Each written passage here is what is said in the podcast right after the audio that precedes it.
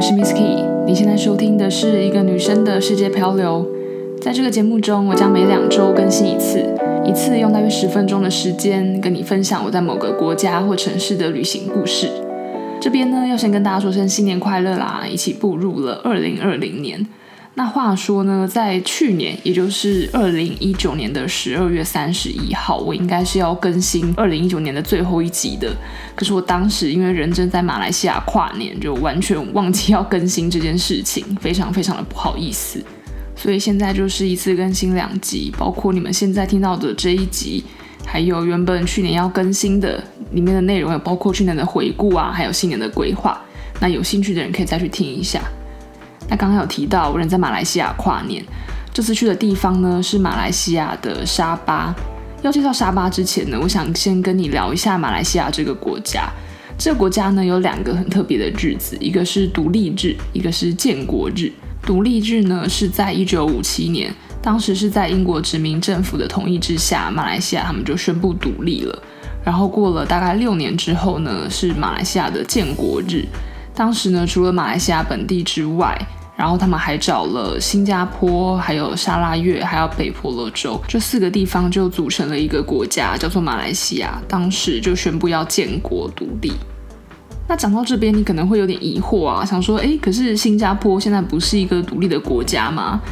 没错，在马来西亚，他们一九六三年宣布要建国之后呢，大概才过了两年之后，马来西亚的国会就全数通过要把新加坡给逐出马来西亚这个国家，所以当时的新加坡就被迫独立了。那这个历史背景又是什么呢？原谅我在这边卖个关子，之后呢有介绍到新加坡这个国家的内容再一起告诉你。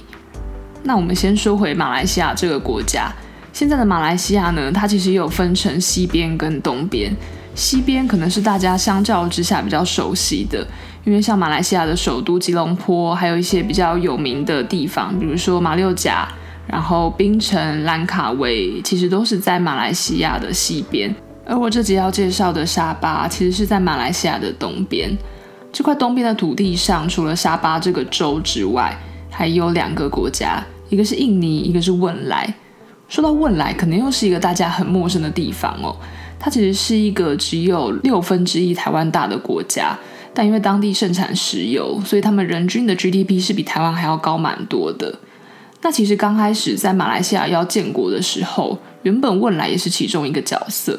可是当时他们跟马来西亚中央政府谈判的过程不太顺利。汶莱是产石油的。可是呢，马来西亚的中央政府想要跟他们征收一个长达十年的石油税，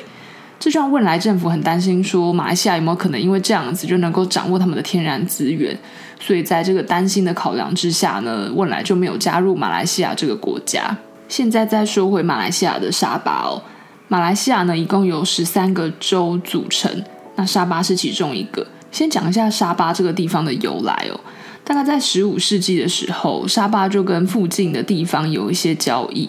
那沙巴当时它盛产香蕉，毕竟是在热带的地方嘛。当地有一种香蕉非常有名，叫做皮桑萨巴。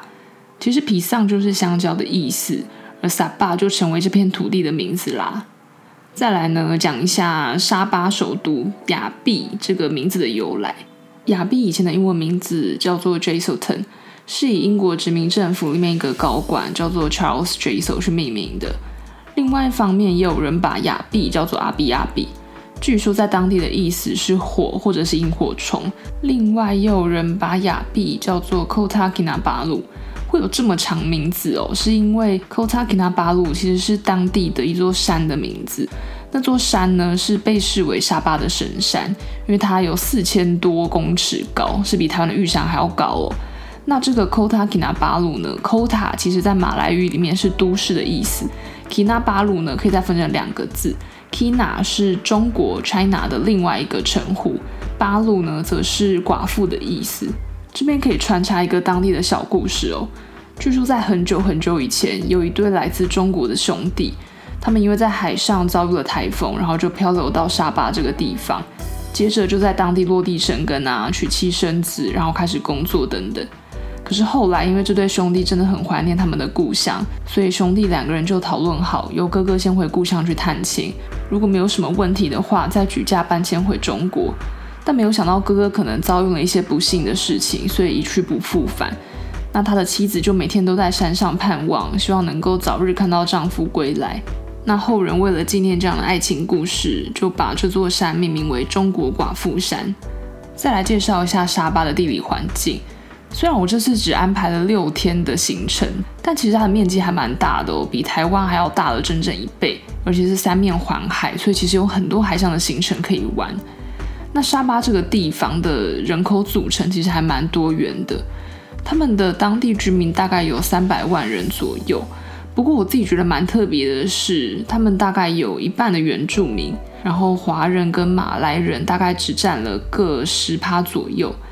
另外的二十五趴呢，也就是四分之一，其实都不是马来西亚的公民，里面有包括大概一半的是持有合法证件的外来劳工，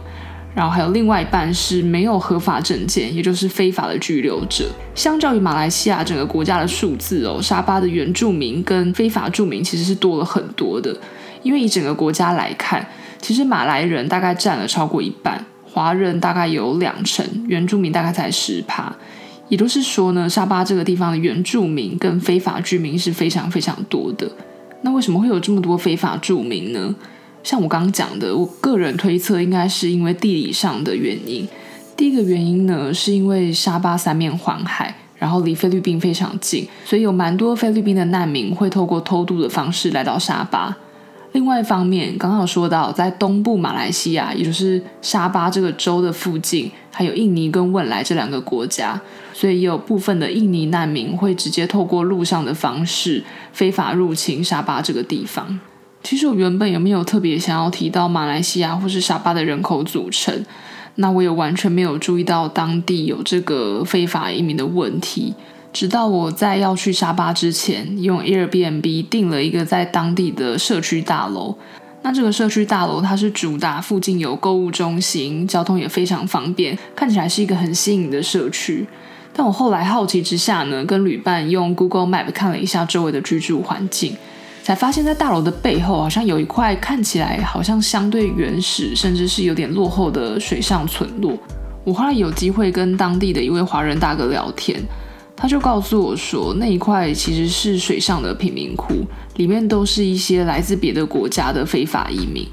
那我后来有查了一下资料，如果把这个地方完全的称作水上贫民窟，可能是一个不尽完全正确的方式哦。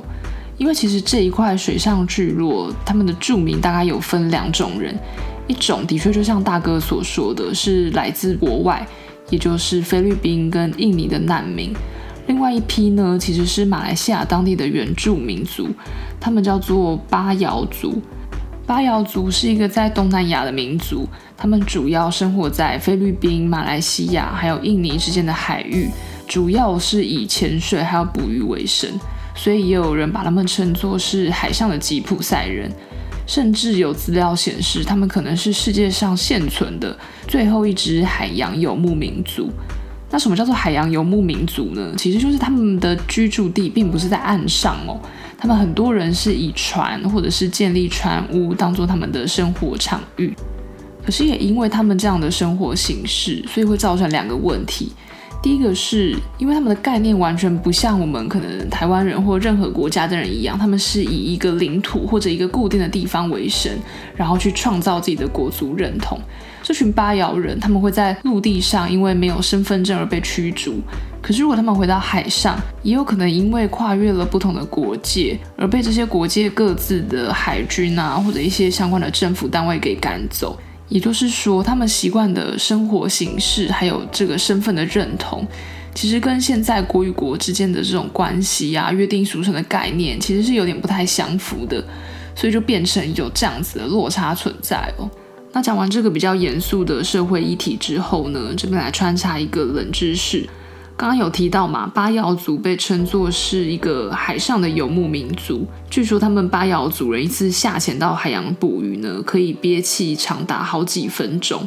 所以就有科学团队很好奇啊，他们就找来了一批巴瑶人，还有住在巴瑶人附近，可是是以农业为生的另外一族人。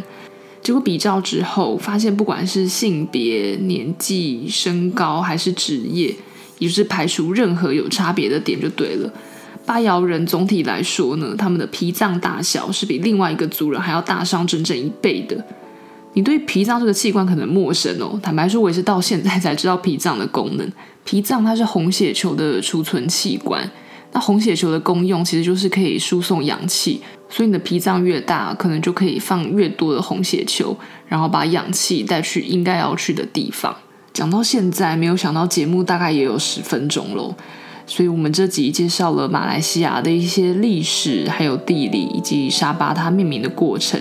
下一集呢，我想要介绍给你更多关于沙巴的吃喝玩乐，包括我们去了哪些景点，还有有哪些的美食是非吃不可的。